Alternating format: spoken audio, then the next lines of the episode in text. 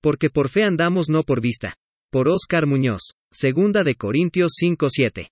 En el sur de México, en la Riviera del Caribe mexicano, existe un parque sensorial ideal para toda la familia. Fuimos invitados mi esposa y yo por unos amigos para visitar dicho parque. Cuando ingresamos, nos dimos cuenta que efectivamente el parque jugaba con tus sentidos. Lo que nos sorprendió fue una actividad en la que accedías a una especie de cueva sin poder ver nada. Pues el lugar estaba completamente oscuro.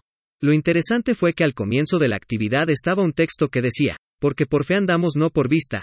Las instrucciones eran caminar dentro de este pasadizo y solo escuchar y sentir para adivinar en qué tipo de ecosistema te encontrabas. Era un poco como película de suspenso, pues caminabas sin ver completamente nada. No sabías con qué te ibas a encontrar, y si te sobrecogía la ansiedad y el miedo, solo tenías que levantar las manos como señal de que ya deseabas salir de ese lugar.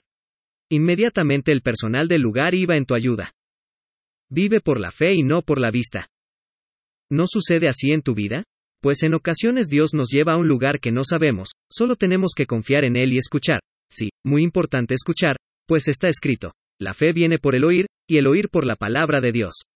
Debemos de actuar como Abraham que salió de su parentela sin saber a dónde se dirigía. Sin embargo, creyó Abraham a Dios y le fue contada por justicia.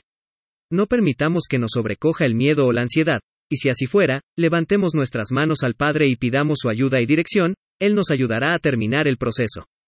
Oremos, Señor, danos fe en el proceso, cuando caminamos en lugares en donde no sabemos qué vendrá.